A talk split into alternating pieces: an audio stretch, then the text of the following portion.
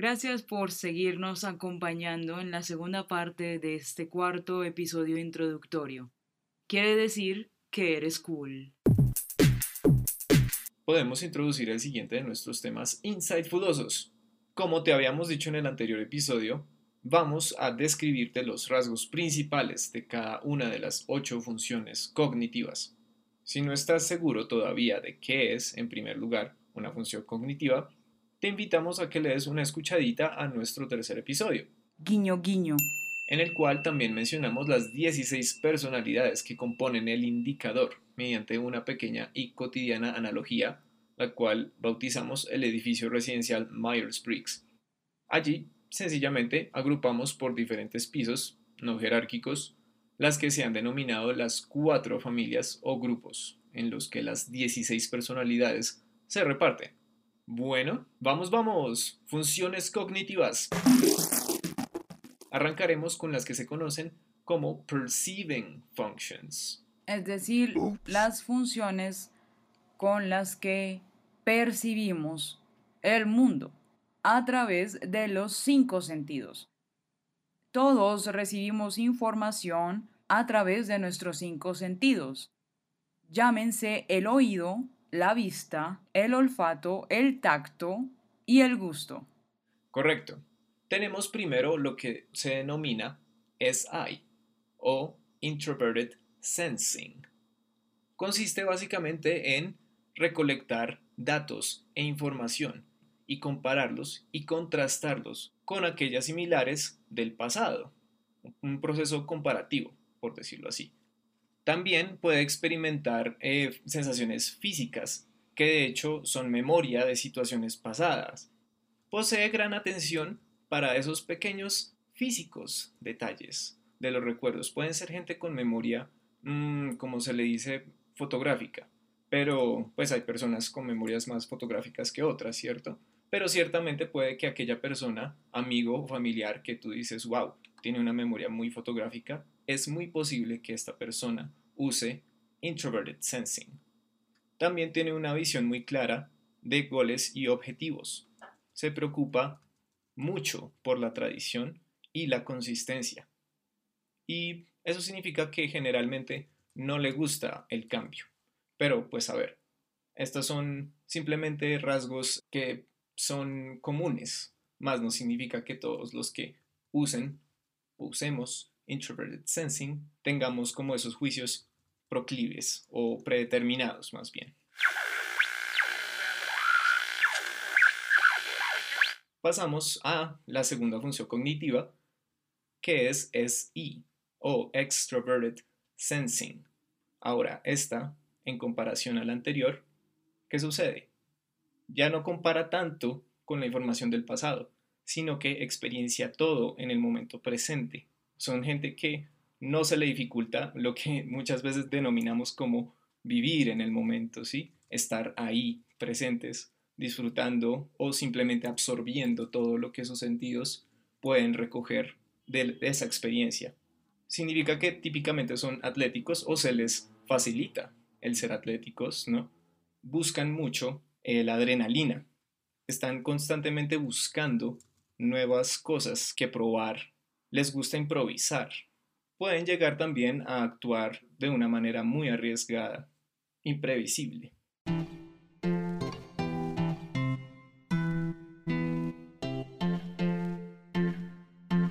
Y ahora retomando otro de los conceptos que revisábamos en el episodio anterior, la otra manera que tenemos para percibir la realidad es a través de la intuición, lo que llamamos el sexto sentido las personas que sean usuarias de la Introverted Intuition. Esto se manifiesta a través de encontrar apoyo en este sexto sentido para hacer planes. Recibe información, encuentra patrones, crea una estructura interna y la usa para situaciones futuras como si tuviera un baúl de archivo en donde registra esta información, estos patrones y estas estructuras y las tienes guardadas de modo que en una situación en el futuro cercano pudieras llegar a necesitar y la buscas en tu archivo. Se preocupa por el panorama general. Por esta razón no se interesa mucho en los hechos concretos, no tanto como en las ideas, en los conceptos abstractos y en las teorías. Tiene un gran conocimiento acerca de cómo llegar a cierto punto o a cierto fin y siempre tiene un presentimiento por determinado tipo de situación.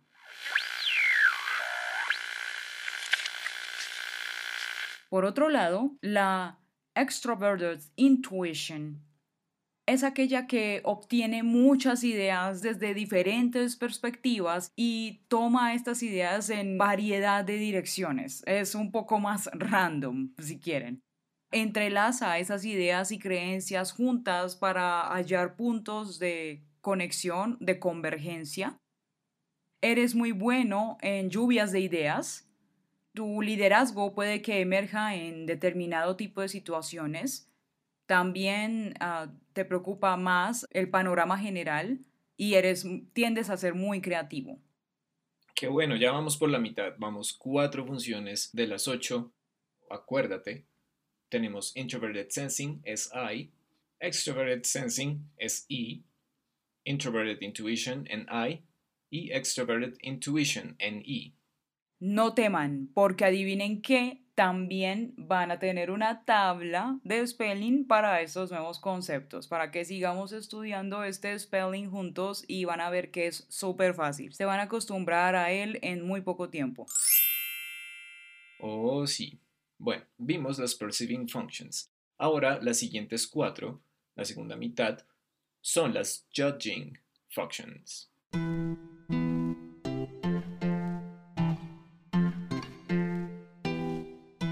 Definíamos estas como aquellos canales que usamos para evaluar el mundo. Correcto. Entonces vamos a empezar con Introverted Thinking, abreviado TI. ¿Qué hacen los TI? Son analíticos, objetivos, lógicos. Ellos filtran toda la nueva información contra los hechos que ya existen. Usan palabras exactas para expresar ideas aquellos pensadores que son súper articulados y tienen un léxico, tienen un manejo del lenguaje bastante claro, seguramente son, usan el TI. También necesitan saber por qué las cosas funcionan en la manera en la que se les presentan, ¿sí? Y el preguntarse el por qué, el cómo, el cuándo, dónde de todas las cosas, por eso son así de investigativos, necesitan profundizar todo, son por ende también muy inventivos. Pueden llegar a ejecutar una idea o un plan muy basado en lógica de manera que pueda encapsularse en algún tipo de resultado. Ahora tenemos Extroverted Thinking, abreviado TE. ¿Cuál es la diferencia de, esta en relación a la anterior? Bueno, los que usan TE son mejores, de hecho son excelentes organizando, organizándose en cronogramas, horarios y cuantificando todo lo que sea cuantificable, todo lo que involucre números, incluyendo dinero precisamente, son excelentes organizando toda la información que es cuantificable. Muchos diagramas, muchas listas de pros y contras, tablas, gráficos y en sí muchos apoyos visuales que les sirva para comparar, conectar, contrastar etc. Porque les preocupa mucho la productividad. El orden para ellos es muy importante. Usualmente siguen la lógica de otros eh, fácil mientras la entiendan y se dan cuenta o se percatan de las discrepancias factuales.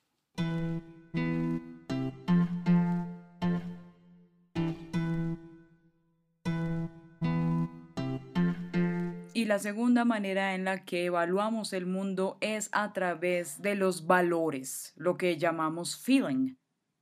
Entonces, el introverted feeling consiste en tomar decisiones basados en un conjunto interno de valores.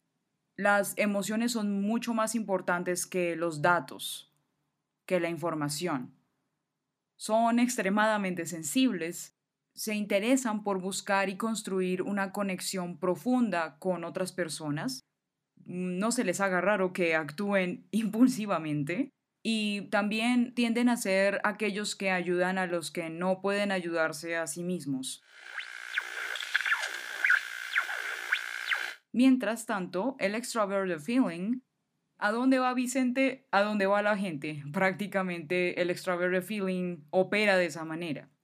Son severamente afectados por los demás a su alrededor.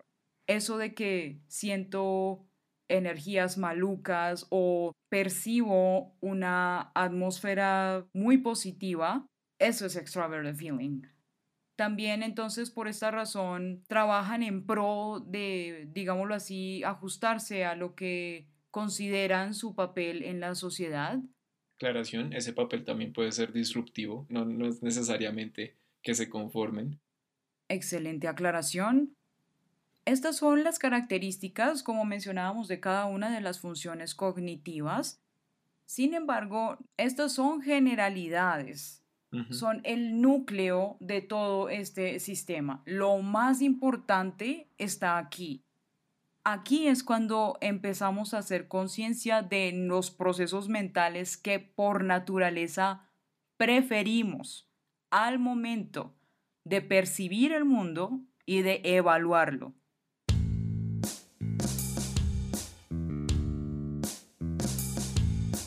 Ha sido un placer, como siempre. No te olvides de suscribirte, compartir nuestros contenidos, visita nuestras redes, chequea nuestros memes. Te esperamos. Sabes que estás invitadísimo e invitadísima a seguirnos acompañando en la exploración de este maravilloso mundo del MBTI. En la descripción encontrarás más links e información acerca de Insightful Spot y hasta la próxima. Class is dismissed.